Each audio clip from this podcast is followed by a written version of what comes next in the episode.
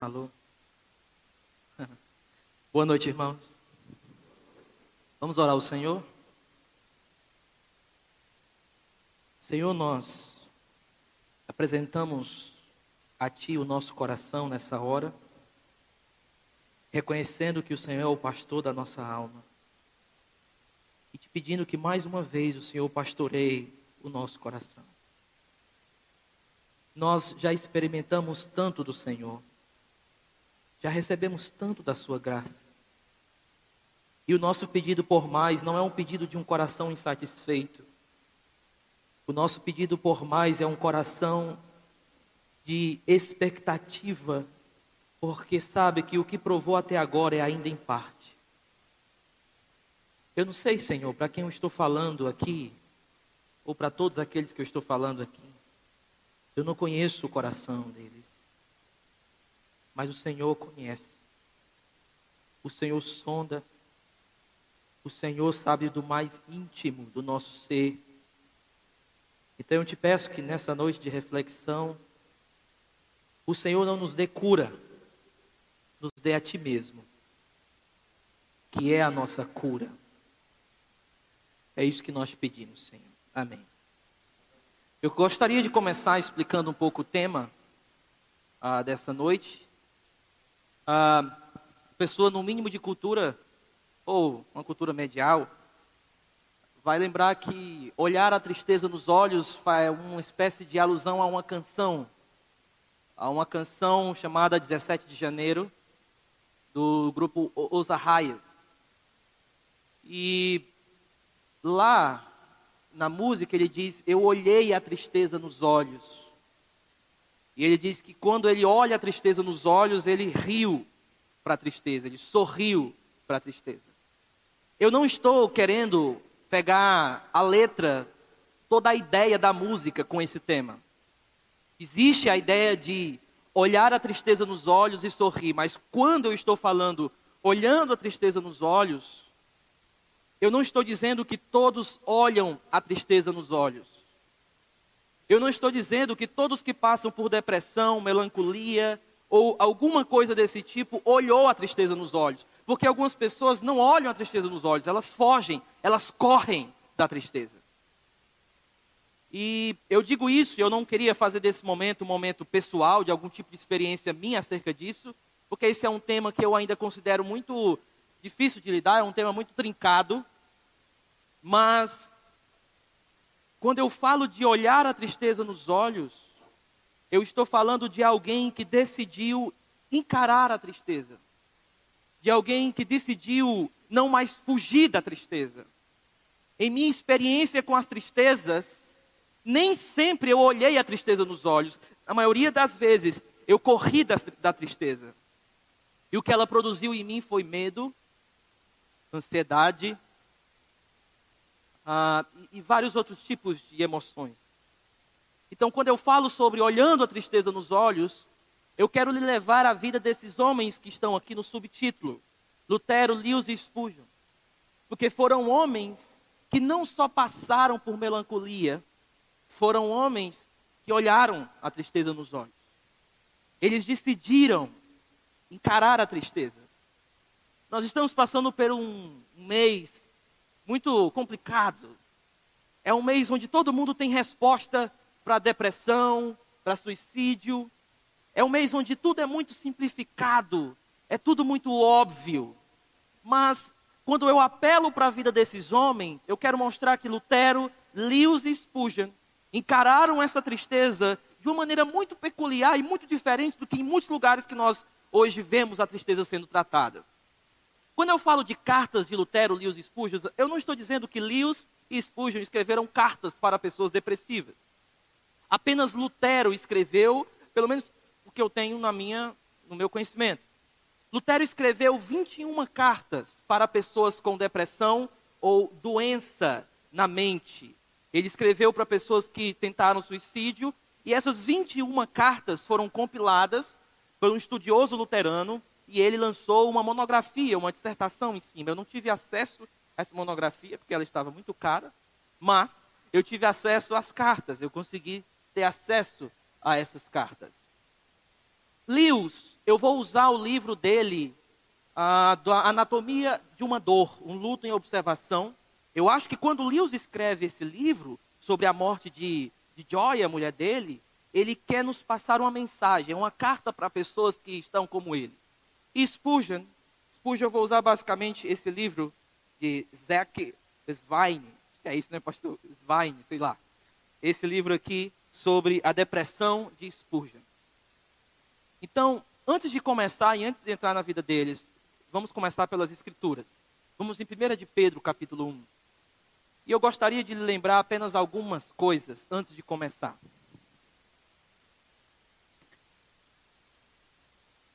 Eu não queria fazer desse tema, desse momento, um momento sem esperança. É por isso que eu vou começar pelo fim. Eu vou começar pela esperança. 1 de Pedro, capítulo 1.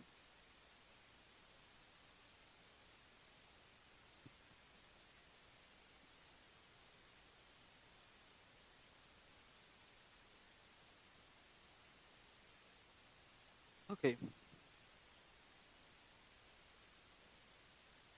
quero que você observe como Pedro coloca o tema da esperança primeiramente. Ele diz assim: Bendito seja o Deus e Pai de nosso Senhor Jesus Cristo, conforme a sua grande misericórdia, ele nos regenerou para uma viva esperança por meio da ressurreição de Jesus Cristo dentre os mortos eu quero que você observe, e eu vou colocar aqui já como uma primeira implicação, uma primeira lembrança. Eu não vou expor o texto, e eu já quero colocar como algumas lembranças iniciais. Primeira coisa, esperança para o cristão não é uma possibilidade, é uma certeza. Tá? O texto diz que ele, que ele ressuscitou Jesus para uma viva esperança, o que ele nos ressuscitou para uma viva esperança. Ele não está dizendo, ele nos ressuscitou para uma esperança provável. Ele nos, nos ressuscitou de uma certeza, uma, uma certeza de uma esperança. Aí veja o verso 4. E ele restou Jesus entre os mortos para uma herança que jamais pode perecer, macular-se ou perder o seu valor, herança guardada nos céus para vocês. Por que, que eu estou dizendo que esperança ela é algo, uma certeza e não uma possibilidade. Por conta dessa segunda verdade. A esperança, ou o que nos sustenta, é a esperança e não a felicidade. Vou dizer de novo. O que nos sustenta é a esperança e não a felicidade. Pedro coloca não que Cristo nos ressuscitou para uma grande felicidade. Porque ao decorrer do texto ele vai dizer que agora nós vamos padecer um pouco. Agora nós vamos sofrer um pouco. Então o texto todo é envolto da esperança por conta disso. A, o que nos sustenta não é a felicidade, é a esperança. E hoje muitas pessoas estão atrás de felicidade, de felicidade, de felicidade, mas elas esquecem que felicidade é uma consequência e não o alvo. Felicidade, terceira verdade, é a consequência e não o alvo. Por que, que muitas pessoas falham em buscar e ter alegria? Porque elas procuram a alegria e não o objeto que dá alegria. Então, primeiro, esperança é uma certeza. Segundo, é a esperança que nos sustenta, não a felicidade. Porque eu posso estar triste, eu posso estar angustiado, mas se existir uma viva esperança aqui dentro, eu não desisto, eu não paro, eu não abandono o caminho. Muitos cristãos se entristeceram, mas existe algo que os seguraram, se chama esperança. Por que, que as pessoas tiram a vida? Não é pela tristeza, pela falta de esperança. E o texto de Pedro está nos dizendo: olha, ele, nos, ele recitou Jesus Cristo para uma viva esperança, para nos dar essa viva esperança, para nos dar uma herança. Então, se a primeira verdade, deixa eu repetir isso, que a esperança é uma certeza, a segunda, a felicidade é uma consequência e não o alvo. E o que nos sustenta é a esperança e não a felicidade. o que é que nós devemos então estar de olho? Nós devemos, nos piores momentos da nossa alma, não ficar com uma espécie de desejo por felicidade, mas perguntar aonde está a nossa esperança. E aí vem a última lição antes de a gente entrar. A esperança ela não vê, mas não significa que ela não possa experimentar. Veja comigo o texto de 1 de Pedro, verso 8 e 9. Diz o seguinte: Mesmo não tendo visto, vocês o amam. E ele diz: ah, E apesar de não verem agora, creem nele e exultam com alegria indizível e gloriosa, pois vocês estão alcançando. Ele não está dizendo vocês alcançarão, mas ele está dizendo vocês estão alcançando o alvo da sua fé, a salvação das suas almas. Por que é que nós precisamos de esperança? Eu não estou dizendo que nós precisamos ter algo visível. A esperança do cristão não é algo visível. Mas o fato da, da esperança cristã não ser visível não significa que o cristão não possa experimentar essa esperança. Porque é, é isso que Pedro está nos lembrando. Olha, ainda chegará aquele dia, mas não esqueça, você já tem recebido boa parte do que você ainda receberá plenamente.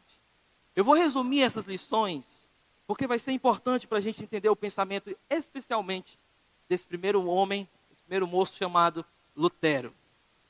Primeira coisa, esperança é uma certeza e não uma possibilidade. Segundo, felicidade é uma consequência e não um alvo. Terceiro, o que nos sustenta é a esperança e não a felicidade. Por último, a esperança pode não ver, mas não significa que ela não experimenta. Podemos não ver o grande dia, mas aqui nesse momento, por exemplo, nós já estamos experimentando parte daquele grande dia. Você não terá outras pessoas do teu lado naquele dia. São essas pessoas aí. Você já tem parte. E o que é que Lutero, Lewis e Spurgeon me ensinaram? Eles me ensinaram muitas coisas e dentro delas foram: você está procurando a felicidade, enquanto o que de fato você precisa é a esperança. Deixa eu então entrar aqui no pensamento de Lutero nas 21 cartas de Lutero, existem duas coisas, duas características monstras na vida dele. Lutero é bastante conhecido por ser um cara um pouco bruto, nós sabemos disso. Nós sabemos o que ele fez na mesa, quando ele estava com Melancto ali naquela situação. Mas as cartas de Lutero não dão uma ideia de um homem bruto, ao contrário, de um homem profundamente amoroso. E a primeira característica é o que alguns teóricos de Lutero têm chamado de a retórica do coração. O que é a retórica do coração? Lutero tinha uma espécie de afeição, Lutero tinha uma ideia de persuasão, e Lutero tinha uma ideia de colocar ele na carta, nas cartas. De alguma forma, quando Lutero escrevia para alguém, ele se colocava naquelas cartas. Então, por exemplo, tem um momento que ele diz assim, e eu vou colocar aqui já já: Olha, é bom que a sua esposa, escrevendo para um rapaz, Venha passar um tempo aqui na minha casa. Venha passar um tempo com a minha esposa. É bom que ela experimente uma presença diferente, ela esteja conosco. A ideia de Lutero, então, é que existe afeição, persuasão, ele não quer deixar a pessoa do mesmo estado que ela está, e a presença. A segunda característica que eu vejo nas cartas é que Lutero ele era profundamente franco. Ele tinha uma espécie de franqueza com aquela pessoa. Ele não olhava a depressão, a tristeza, a melancolia de uma forma muito passiva, como se fosse um não toque, não me toque, por favor, porque eu sou muito frágil, porque eu estou com depressão. Lutero não era assim. Okay? Lutero não era assim. Lutero, ele tinha uma franqueza que às vezes ele tocava em certos assuntos que hoje ia ser politicamente incorreto para uma pessoa com depressão. Por que, que Lutero faz isso? Porque ele não quer simplesmente dar um paliativo para a tristeza. Ele não quer simplesmente ter um fetiche por ver uma pessoa feliz e rindo. Ele quer abrir o coração daquela pessoa e investigar o que, que a tristeza indica sobre o coração daquela pessoa e sobre o que está no coração daquela pessoa. Às vezes, convenhamos, Quando a pessoa está com depressão, triste, ansiedade e ela lhe procura, o que é que você logo procura fazer? Fazer com que ela ria, fique alegre, resolva logo tudo. Pelo menos quase todos. Mas por quê? Porque a gente tem medo da tristeza. A gente nunca soube lidar muito bem com ela. Lutero, ele tinha uma destreza para perceber o problema e uma precisão sem complicações. Tem momentos que Lutero diz assim, ó, é bom que o rei vá caçar. Saia daí porque esse ambiente é muito complicado. Esse ambiente do palácio está muito triste para o rei. Aí ele diz assim, é bom, ó, excelentíssimo, que o senhor passeie a cavalo e vá caçar. Mate, mate uns, uns porcos. E você vai acalmar o seu coração. Matar porco. Então esse era Lutero. Lutero, então, vamos tirar aqui algumas características dessas cartas. E eu não vou ler essas cartas, mas eu vou apenas tirar algumas características aqui. Deixa antes de eu iniciar, ler para vocês a menor carta. Não vai estar tá aí porque é um pouco pequeno, mas diz assim, ó. Preste atenção, por favor. Para a oronável e virtuosa Elizabeth, esposa do grande mestre Esleben, minha querida amiga, graça e paz. Minha querida Elsa, eu pretendi escrever para você mais cedo. Mas o senhor Mateus foi embora antes que eu chegasse a isso. Estou assumindo que a essa altura seu mestre esteja de volta em casa e que, se Deus quiser, você estará se sentindo melhor. Você não deve ter tanto medo e ansiedade, minha filha. Lembre-se de que Cristo está próximo e que Ele carrega seus problemas, pois Ele não te abandonou, como a sua carne e o seu sangue gostaria que Ele tivesse te abandonado. Apenas chame por Ele, para Ele ajudar, de forma honesta de coração e você pode ter certeza que ele te ouve, pois você sabe que foi na oração que ele estabeleceu o caminho para fortalecer, confortar a, todo, a todos aqueles que o pedirem.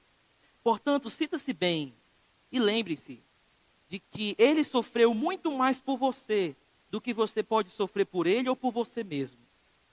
Também pretendemos orar de fato e já estamos orando sinceramente para que em seu filho Cristo aceite essas orações e os fortaleça nessa fraqueza de corpo e alma. Com isso, eu comprometo você a Deus. Saudações a todos vocês. E não esqueçam de. Ele fala de uma cerveja aqui, eu vou pular. Mas perceba como Lutero ele dá uma ideia de, de paz, de, de ser manso na carta, de tratar ela com, com meiguice. Ele era assim. E uma das características dele é essa primeira, ele tinha uma linguagem, não é uma linhagem, desculpa, é uma linguagem pastoral de carinho. E ao mesmo tempo que ele tinha uma linguagem pastoral de caminho, ele guiava essas pessoas a ver umas certas, certas falsas percepções delas. Já já passa aí. Olha o que ele diz para ela. Lembre-se que Cristo está chegando. Lembre-se que Cristo está próximo e que ele carrega suas tribulações, pois ele não te abandonou, como sua carne e sangue podem te tentar a pensar. Perceba que ele está lutando contra falsas percepções que a melancolia pode trazer. E muitas vezes nós não sabemos como lidar e nós aceitamos toda a percepção que um melancólico tem dele mesmo. Nós achamos que porque ele está com depressão, ele é perito em depressão. Não! Não, o fato de uma pessoa ter depressão não a torna perita em depressão, porque ela não tem uma visão própria dela mesma. É por isso que às vezes a gente diz assim, ei, fulano vai dar uma palestra, é, ele vai, dar, ele vai falar sobre o que? Depressão. É, e o que é a ideia? Não, ele já teve. E já ter me dá esse, essa, esse aval para falar sobre ela? Nem sempre. Nem sempre. Porque a característica do depressivo é ter uma visão falsa de si mesmo ou uma visão, uma percepção triste, equivocada do mundo. E o que Lutero faz é lembre-se, lembre-se, Cristo não te abandonou como a sua carne e sangue querem te fazer pensar. E aí ele continua. Vamos ver se vai mais rápido. Ok. Três. Lutero aconselha que descubra por si mesmo que Cristo está com ela para confortá-la. Quando eu falo de melancolia, olhar na tristeza nos olhos, eu estou aqui olhando para um ambiente cristão, ok? É bom deixar isso mais claro para as pessoas que vão escutar eu estou falando de quem recebe a melancolia no ambiente cristão. Lutero então aconselha que descubra por si mesmo que Cristo está com ela para confortá-la. Ele não diz, Cristo está com você somente. Ele, ele tem um intento de dizer, descubra, descubra, procure, pense sobre isso. A, analise se Cristo te abandonou ou não. Quatro, uma das grandes marcas de Lutero, já já chega por aí, é que ele tinha despedidas marcantes. Ele usa uma, uma frase que aí tem em alemão, em inglês, que é extremamente difícil de traduzir. Na carta que eu li estava esteja bem ou se sinta bem. Mas só que nenhum desses, dessas expressões conseguem traduzir o que Lutero queria dizer para ela no alemão antigo. No alemão antigo, Paulo, é, Lutero usa uma formulação retórica de consolo, cuidadosamente construída, uma exortação feita com base em algo real e poderoso, o amor de Cristo pelo sofredor, o sofrimento dele em seu favor e a vontade que Cristo tem em responder às suas orações. Ele usa essa frasezinha. Ele quer que ela lembre o amor de Cristo por ela sofrendo. E ele quer que ela lembre que, que Cristo tem uma vontade por responder sofredores. Ele lembre-se, lembre-se que Cristo tem uma vontade de responder pessoas que sofrem. E por último, ele tem vontade ah, de estar com ela nas suas orações. Quinto, Lutero reconhecia a necessidade de médicos, mas reconhecia também a importância da terapia da palavra. Ele diz em uma das suas cartas: Deus vai aceitar essas orações e vai fortalecê-la nessa fraqueza. Observe como ele não diz só uma fraqueza de alma. Observa que ele inclui aqui o corpo. Ele diz uma fraqueza de corpo e alma. E aí ele diz o seguinte, e aí é importante aqui uma interpretação das cartas de Lutero. Num primeiro momento, Lutero diz a Elsa para que ela use remédios e continue ali dos seus remédios. Lutero então recebe ela em casa, ela vai e viaja até Lutero. E Lutero passa uma temporada lá com ela e o marido e a esposa. E aí o que, que acontece? Depois de Lutero ter esse tempo com ela, Lutero começa a perceber que a ansiedade dela era, era mais específico. Ela tinha passado a ficar completamente a parte da terapia da palavra e queria apenas a, te, a terapia do remédio. E olha o que Lutero faz. Ele não diz, deixe de tomar isso. Ele diz, você não está tomando, é o outro. É a terapia da palavra. Aí você diz, ah, pastor, mas uma pessoa depressiva não vai conseguir fazer isso, aquilo outro, aquilo outro. Eu não quero que você crie o depressivo na sua mente e queira lutar contra o que Lutero fez. Eu quero que você observe a importância que Lutero vê que a palavra tem uma terapia para a alma. É óbvio que nem sempre é fácil ler a palavra nas noites mais escuras da nossa alma. E o que Lutero está dizendo é, não, Lutero não está dizendo, não faça um curso de teologia na sua depressão. Ele está dizendo, a palavra tem algo para dizer a você em sua depressão. Ele continua. Sexto, Lutero via a importância da presença. Aí ele diz assim, ó. Parece a nós uma solução, se puder ajudar, que a sua Elsa, falando ao marido dela, faça uma mudança e respire o ar que ela está acostumada. Ela tinha viajado, tinha ido embora da cidade com o marido, da cidade de Lutero, e tinha ficado com depressão. Aí Lutero diz assim: traga ela para cá, manda ela passar um tempo aqui. Você percebe que não existe uma super espiritualidade aqui? E Lutero nem está dizendo que não, aqui em casa vai ter um mantra que a gente vai resolver esse problema dela. Ele não está dizendo isso, ele está dizendo, venha, para ela respirar um ar diferente, para ela, respirar uma outra coisa. E às vezes, irmão, ah, muitas vezes, quando eu me vi, quando eu me vi em momentos de problemas de ansiedade, ou, ou crises, ou alguma coisa de pânico, alguma coisa assim, muitas vezes a vontade que dá não é, é de não sair do ambiente em que você está. Porque tudo ao redor parece ser muito ah, perigoso para você. E você começa a se trancar em certos ambientes, e aqueles ambientes vão te consumindo. Olha a percepção de Lutero. Lutero só diz assim: ó, é melhor ela vir para cá, esse ar que ela está acostumada. Não existe espiritualidade, não existe anjo descendo do céu, não existe nada disso, existe uma mudança de lugar. Por que, agora, por que, que uma mudança de lugar? Deixa eu voltar aqui. Porque existe uma importância da presença. Uma das coisas horríveis do tratamento de melancolia, ou como às vezes nós lidamos com nossos irmãos passando por esse período, é que a gente quer dar palavras, mas não quer dar a nossa presença a eles. E às vezes, as palavras têm o seu lugar, ok? Mas a presença, não existe nada mais importante do que a sua presença. Eu estou aqui, ao seu lado. Para te fazer sorrir. Não, eu estou aqui. Tá? Isso aqui é uma amizade. Isso aqui é um casamento. Isso aqui de você ajudar a pessoa a experimentar da bênção da tua presença. Sabe uma coisa que Lewis mais sofreu, e a gente vai ver mais para frente? Foi que uma das pessoas que mais ajudava ele nas depressões, naquelas crises muito complicadas de Lewis, porque havia também questões de dúvidas de ateísmo voltando, etc., foi quando Joy, a mulher dele, morreu.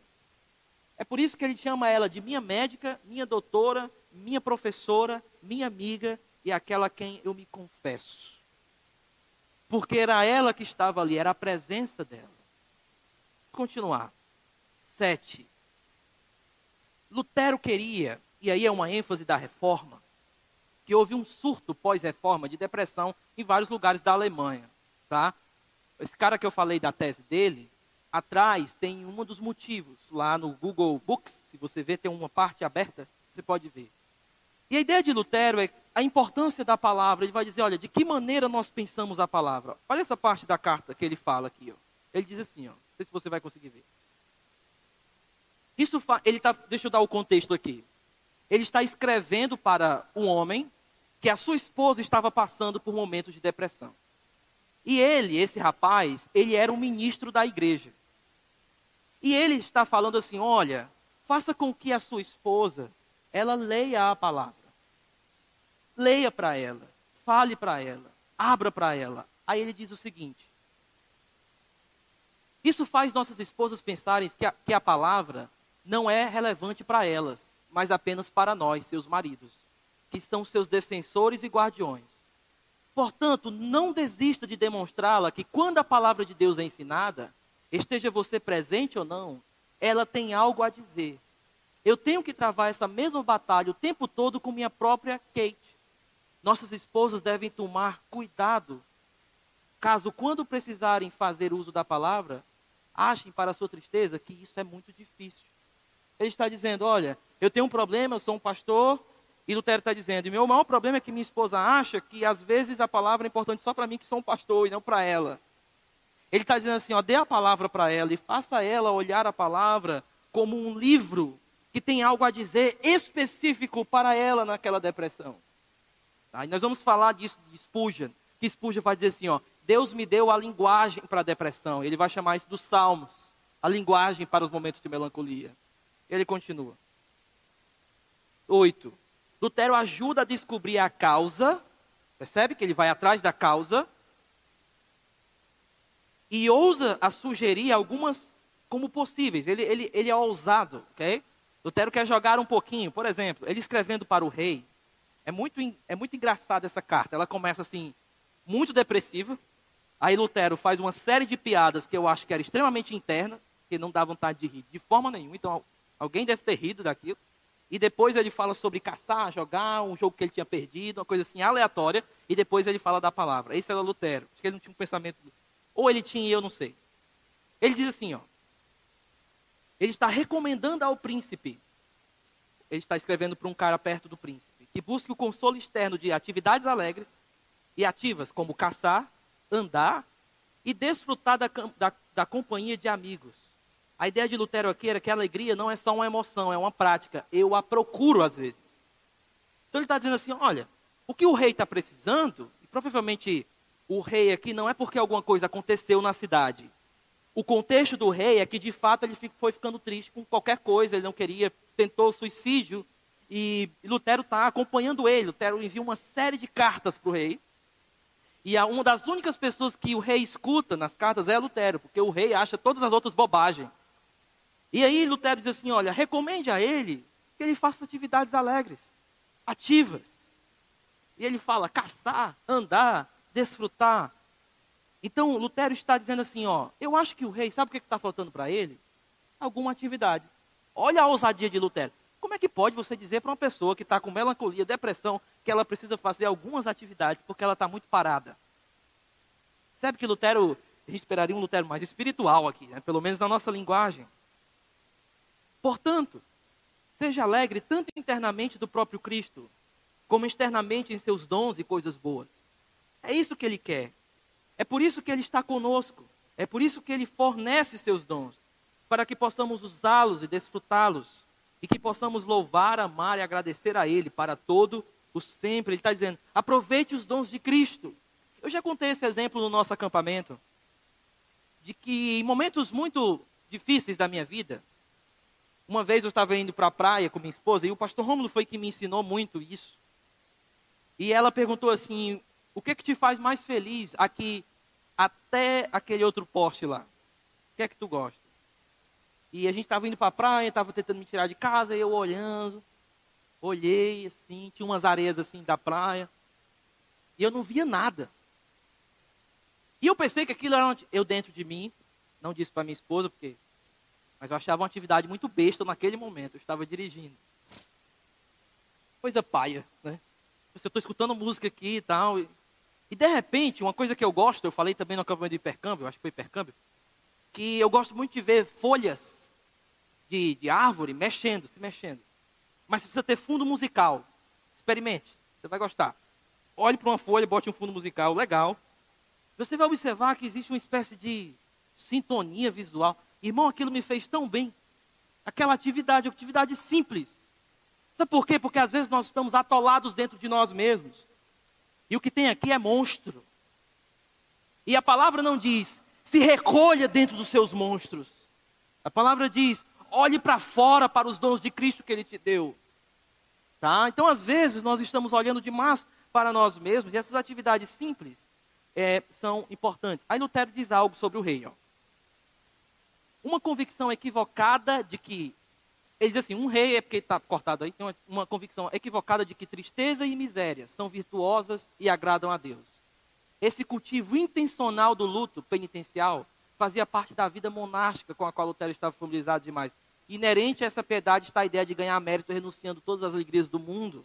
E aí Lutero, na carta com o rei, ele vai lutar com o rei. Ele diz assim, rei, vamos pensar, você não acha que você está idolatrando a tristeza? Aí Lutero diz algo que provocou alguns teólogos. Ele diz assim, você não acha que você tem um fetiche pela melancolia? Você não acha que você está, na verdade, que uma das suas idolatrias é justamente ficar triste. Mas como é que pode, pastor, alguém ter a melancolia ou a... Agora deixa eu só fazer uma divisão aqui que entrou na minha cabeça aqui na hora, só para esclarecer o pensamento de Lutero. Lutero não achava e não por si só dizia melancolia, depressão é pecado. Nada disso. ok? Ele não fazia essa associação direto, direta, mas também ele não deixava de fazer uma associação provável. Ok? Perceba, não é uma associação direta. Mas também a gente não pode simplesmente mentir e dizer que não pode ter uma associação provável com a idolatria, por conta que um ídolo foi construído chamada melancolia. E, eu, e, e Spurgeon, nós vamos ver, me ajudou a separar um pouco isso. Spurgeon dizia que certas pessoas nascem com uma espécie de inclinação à melancolia. E desde a infância, eu, por exemplo, eu era muito um pouco estranho. Sempre fui uma pessoa um pouco estranha. Eu só gostava de tocar na minha infância. E para algumas pessoas era estranho, porque eu entrava no quarto, pegava o meu tecladinho e passava o dia lá. Eu não queria saber de ninguém. Pessoas para mim eram intrusas no meu mundo musical. E eu lembro que muito tempo da minha vida pensava que eu tinha certos problemas mentais. Bem, eu não sei se descobri alguns. Posso ter, mas não é esse específico. E por quê? Porque a tristeza parecia algo estranho. E algumas pessoas têm tendência à melancolia. Eu diria a essas pessoas: cuidado para sentir você é quando você dá lugar a toda a melancolia idólatra. Não estou dizendo que toda melancolia é idólatra, mas talvez seja o momento de analisarmos os nossos corações, o quanto estamos dando lugar à melancolia idólatra. Satanás, como você vai ver, Lutero já, já vai falar dele aqui. Lutero, Lutero escreve uma carta inteira sobre Satanás e a melancolia. Nove Vai aparecer o 9. 9. Lutero desafia os sentimentos mas não os nega, mas também não os deixa quietos. Vou ler de novo isso para você entender. Ele desafia os sentimentos, mas não os nega. Ele não diz assim, rapaz, deixa de sentir isso aí, isso é besteira, isso não é nada. Não. Lutero não era uma espécie de coach procurando ganhar riqueza pela uma alegria fajuta de dizer que as pessoas são vencedoras quando tem vários problemas no coração delas, que ainda não foram tratados. Lutero não era assim. Lutero desafia os sentimentos. Ele não deixa eles quietos, mas ele não nega, mas também ele, ele quer cutucar aqueles sentimentos. E como amigo, Lutero faz isso de várias formas. E nós vamos ver mais para frente. 10. Lutero toca em áreas sensíveis. 11. Ele relata conversas com Melâncto. E ele deseja que o príncipe, o príncipe saiba os seus pensamentos sobre ele. Eu acho isso aqui uma coisa um pouco específica, mas olha que legal. Na carta para o rei, Lutero coloca uma conversa que ele teve com Melâncto sobre o rei. E ele diz algo, ele diz assim, ó. Então, não é de se espantar. Vamos lá. Felipe Melancto referiu-se a mim, a, se referiu a mim como sua graça nunca esteve especialmente doente, até recentemente, recentemente. Ao que eu disse, então não é de se espantar que a vossa graça tenha ficado tão facilmente ansioso. Ele não está acostumado a isso. E aqui é o que Lutero usa de uma espécie de retórica na época de Lutero. Que retórica era essa? Lutero queria que o depressivo olhasse ele pensando sobre aquela, sobre ela, como Lutero pensava internamente. Lutero queria mostrar para aquela pessoa como outra pessoa pensava sobre ela. Ele quer dar uma ideia de reflexo dessa pessoa. O que que uma pessoa que está em sã consciência pensa sobre mim, fala sobre mim? E Lutero relata essas conversas na carta. 12, e aqui já um dos últimos pontos.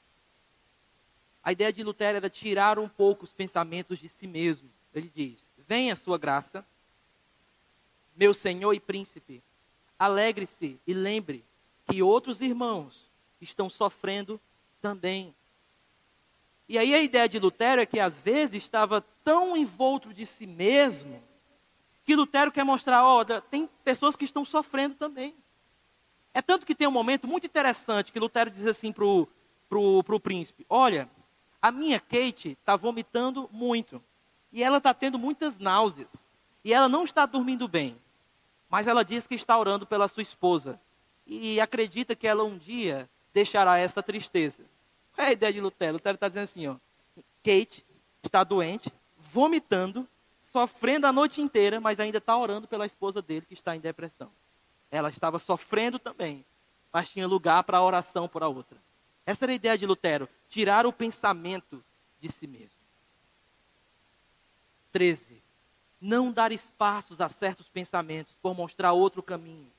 Porque a luta não é primeiramente pela felicidade. Isso era a ênfase de Lutero. Mas pela esperança. Essa era a ideia.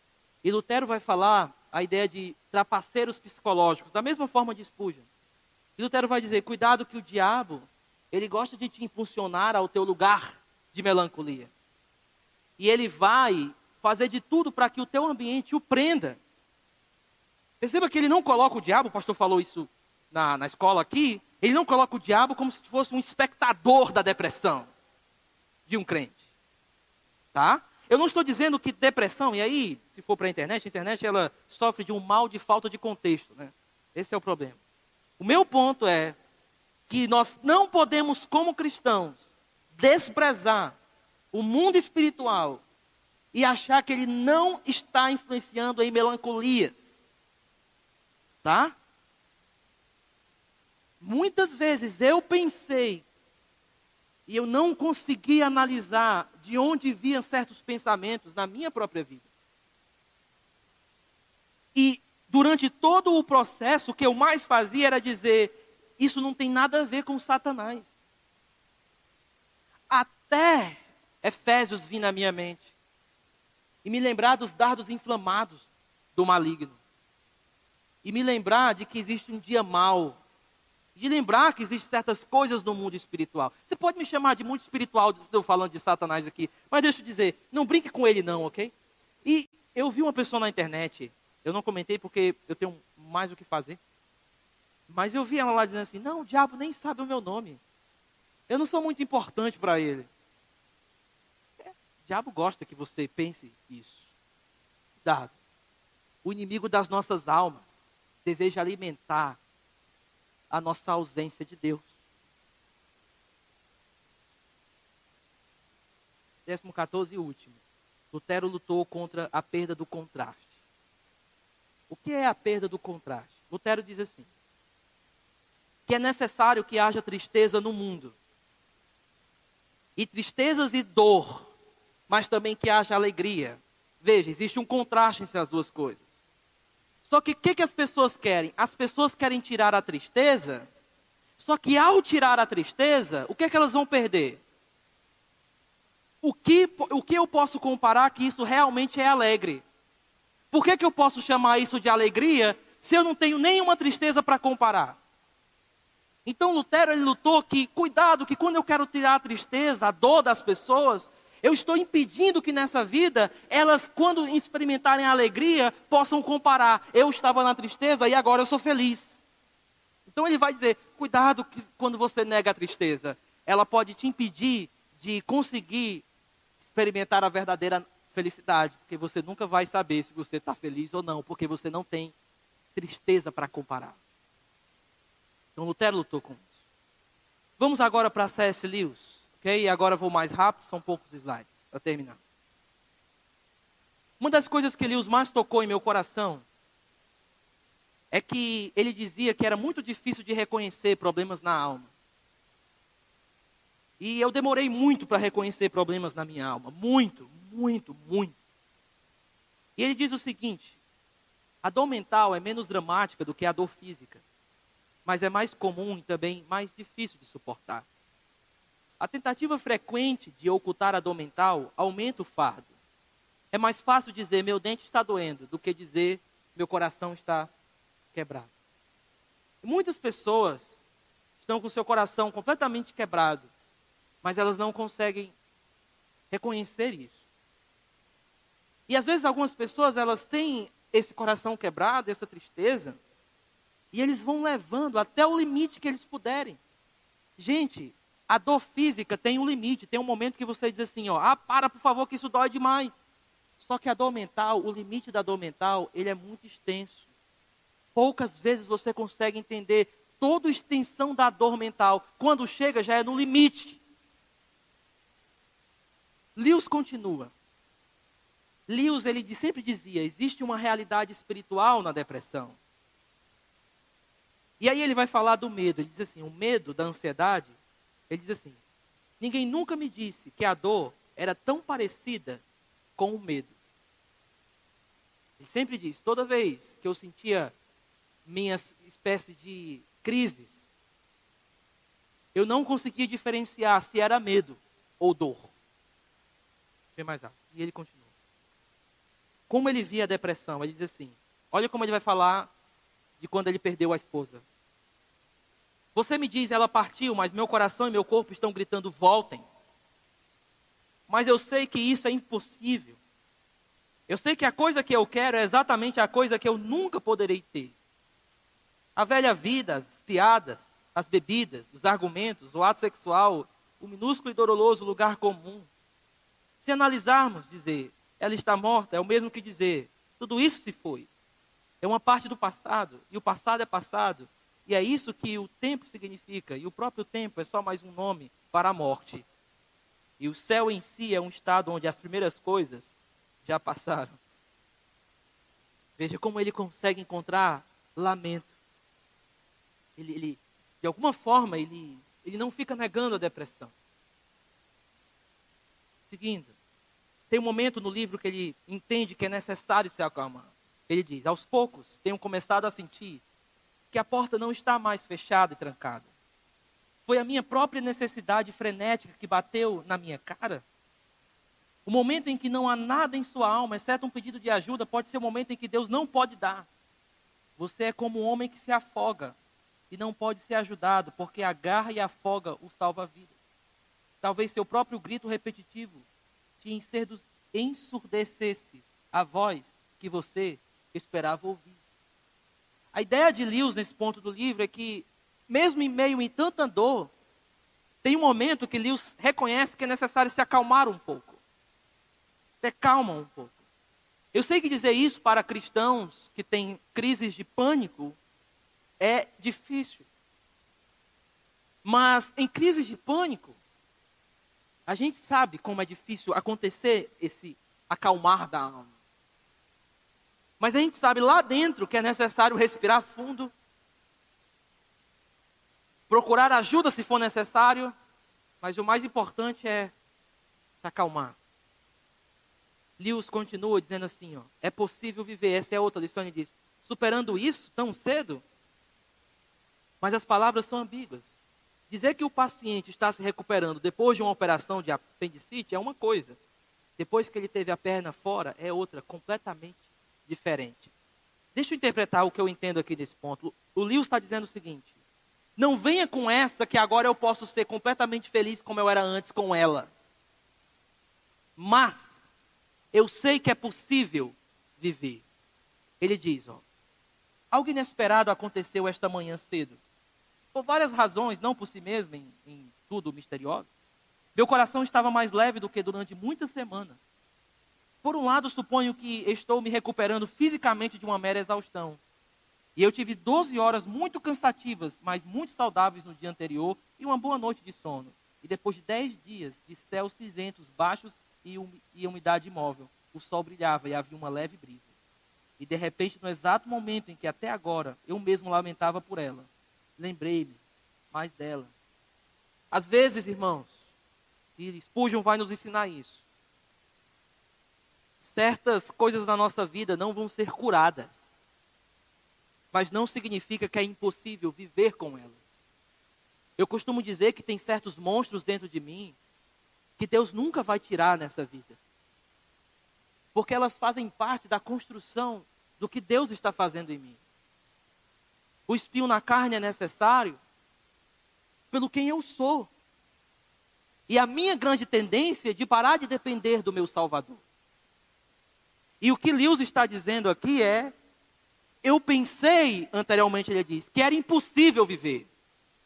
Mas agora, me parece possível não esquecê-la, mas continuar com a sua memória, ainda vivendo. E ele continua. Quando a dor nasce, um pouco de coragem ajuda mais que muito conhecimento. Um pouco de simpatia humana ajuda mais do que muita coragem. E a menor gota do amor de Deus ajuda mais do que tudo. Belíssimo. E o que eu quero dizer é que aqueles que olham a tristeza nos olhos conseguem ter um pouco de coragem. Eles olham porque não têm medo dela. Eles olham para ela e dizem: Eu posso sorrir, mesmo em meio à tristeza. Vamos para o Spurgeon grande Spurgeon. Spurgeon, ele sofreu de depressão praticamente toda a sua vida. O grande pregador, príncipe dos pregadores. E uma das coisas mais tocantes em Spurgeon é que ele falava isso nas pregações dele. Ele achava isso com muita cautela, muita sabedoria. Ele falava do que acontecia na vida dele. Só que teve um momento na vida dele que isso aprofundou muito, que foi o um momento onde alguém gritou fogo e não era fogo, era falso, era falso, não era, era falso. E muitos começaram a correr no tabernáculo metropolitano e pisaram um no, se pisando e, e pessoas morreram naquela noite. E aquilo marcou para sempre a vida de Spurgeon. E ele deixou, ele, ele, eu lembro que o texto que ele pregou no domingo seguinte foi Filipenses capítulo 2, sobre a exaltação de Cristo. Procure na internet depois. A coragem desse homem de subir nesse púlpito depois. E uma das coisas, eu, eu vou selecionar só algumas aqui, que marcam a vida de Spurgeon, é que, por exemplo, primeiro, ele diz o seguinte, eu vou ler aqui no livro porque ia ficar um pouco grande. Ele diz o seguinte: traços que existem traços de fraqueza que nem a graça apaga. Ele diz o seguinte: Deste lado do paraíso, a graça nos assegura, contudo, não nos cura em definitivo. Existem traços de fraqueza na criatura, que até mesmo a graça não apaga. E ele diz o seguinte: Não professamos que a crença em Jesus Cristo mudará tão completamente o homem, levando dele todas as suas tendências naturais. Isso garantiria ao, ao que se desespera algo que alivie, aliviaria o desânimo, porém, Quanto ao que é causado por um baixo estado no corpo ou uma mente doente, não professamos que a crença em Jesus Cristo pode removê-la completamente. Perceba que Spurgeon não tinha medo da tristeza. Ele reconhecia que alguns traços iam ficar. Dois, ele via que Deus se compadecia da nossa depressão. Ele dizia: Deus não ri da nossa. Eu acho isso muito legal esse termo. Ele diz o seguinte: Alguns de vocês podem estar em grande espírito angustiado nessa noite. Talvez vocês sejam pobres pessoas nervosas, mas eu posso lhe assegurar: Deus jamais rirá de vocês. Ele sabe tudo sobre essa sua tristeza. Então os encorajem, os encorajo a irem até Ele, pois a experiência de muitos de nós nos ensinou que o Senhor é gracioso e cheio de compaixão. Belíssimo.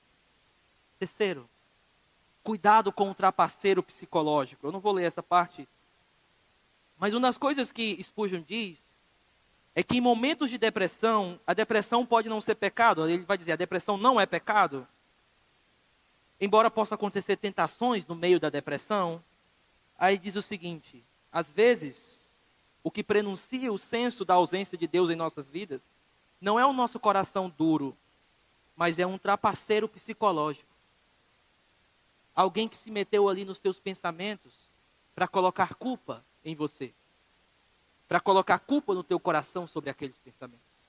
Uma espécie de trapaceiro psicológico que quer te enganar contra os teus pensamentos. Como eu sofri, e como eu sofro com trapaceiros psicológicos. Como eu tenho que dizer para eles, você não pertence a mim. Como eu tenho que dizer para os meus trapaceiros: saia daqui que eu já te conheço, eu conheço o teu cheiro. Só que às vezes eles se disfarçam. E às vezes eu abraço os meus trapaceiros. Então, a graça sempre me lembra que eles não são meus amigos. São, meus, são trapaceiros psicológicos que querem tirar a minha paz. Quarto, Deus nos dá uma linguagem para a nossa depressão. E Spurgeon vai falar dos salmos. Ele vai dizer: Deus te deu uma linguagem para você expressar a sua tristeza a Ele. Isso é muito importante, irmãos, como cristãos. Eu quero encorajar você a usar os salmos como a linguagem dos teus momentos de melancolia. Existe um salmo na Bíblia, o Salmo 89, que ele não termina feliz. Não há picos de alegria. E muitas vezes a gente pode se perguntar, por que um salmo assim? Se você passou, ou se você passa pelo vale, você sabe por que Deus colocou um salmo assim. Porque Ele quis te dar uma linguagem para aclamar a Ele nos teus piores momentos. Por último, Espúgio diz algo fabuloso. Ele tem uma pregação que ele fala sobre esperança reconstruída. Deixa eu ler essa parte para a gente terminar. Ele diz o seguinte. É o mesmo capítulo onde ele vai falar sobre a vontade que as pessoas têm de tirar a vida. A morte seria recebida como um alívio para aqueles cujos espíritos deprimidos fazem em sua existência uma morte em vida. Aos homens bons nunca é permitido sofrer assim? Na verdade, a eles é. Alguns deles são até mesmo sujeitos à escravidão por toda a vida. Ó Senhor, que agrade a ti libertar teus prisioneiros de esperança. Permita que nenhum dos teus pranteadores imagine que uma coisa estranha lhe aconteceu, mas que se regozije ao ver as pegadas de irmãos que pisaram antes desses no deserto. O que significa isso? Spurgeon vai enfatizar que se você quer ter a esperança reconstruída, de forma específica, ele vai dizer: olhe para o chão e olhe para a vida de pegadas de homens que já passaram pelo deserto onde você já passou. E uma das coisas que Spurgeon termina então, eu gostaria de terminar assim. Abra sua Bíblia de novo. Aliás, abra sua Bíblia no Salmo 42.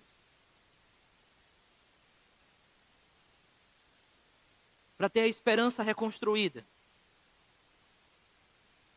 Deus te deu um hino, Spurgeon diria, que você pode fazer de seu, da sua caminhada.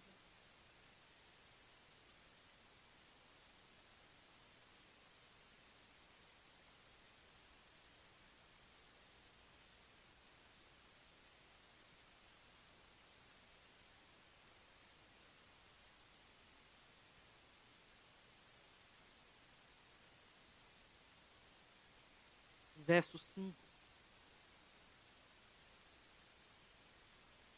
Vamos 3. Minhas lágrimas têm sido meu alimento de dia e de noite, pois me perguntam o tempo todo onde está o seu Deus. Quando me lembro dessas coisas, choro angustiado, pois eu costumava ir com a multidão conduzida à procissão à casa de Deus, com cantos de alegria e de ações de graça entre a multidão que festejava. Por que você está assim tão triste, ó minha alma? Por que está assim tão perturbada dentro de mim? Põe a sua esperança em Deus, pois ainda o louvarei. Ele é o meu Salvador e o meu Deus. Aí logo em seguida ele diz: A minha alma está profundamente triste. Por isso, de ti me lembro desde a terra do Jordão, das alturas de Armon, desde o monte Mitar, um abismo chamam outro abismo. Ao rugir das tuas cachoeiras, todas as suas ondas e vagalhões se abateram sobre mim. Conceda-me, ó Senhor, o seu fiel amor de dia, e de noite esteja comigo a sua canção.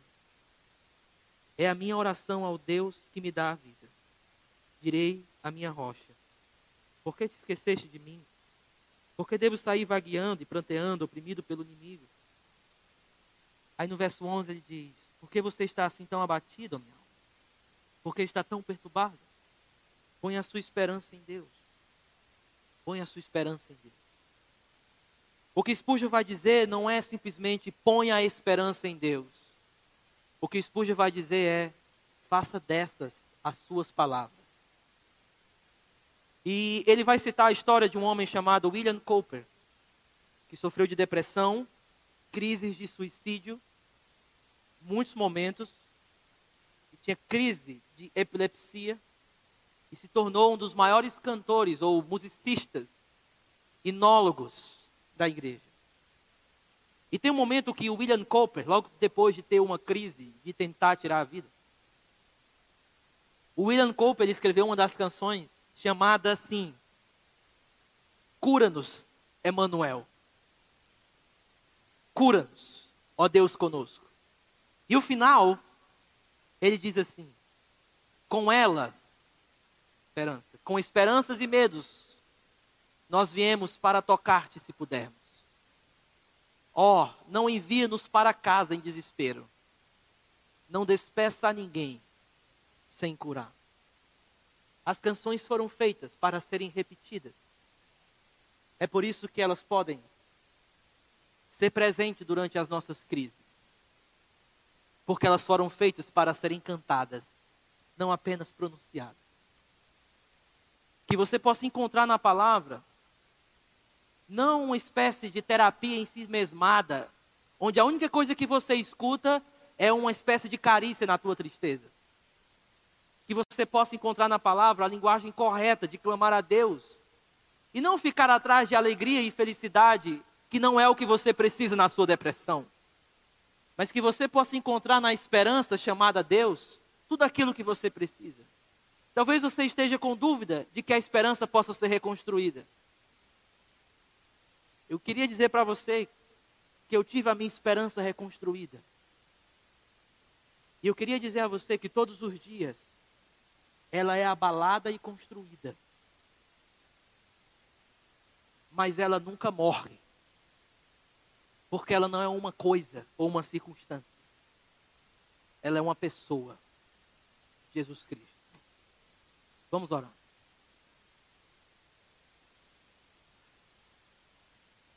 Senhor, com nossas esperanças e medos, viemos aqui para te tocar. Como aquela mulher do fluxo de sangue que te tocou. E o Senhor, com um olhar cheio de misericórdia e compaixão, olhou para ela e a curou. Não despeça no Senhor nessa noite sem nos curar.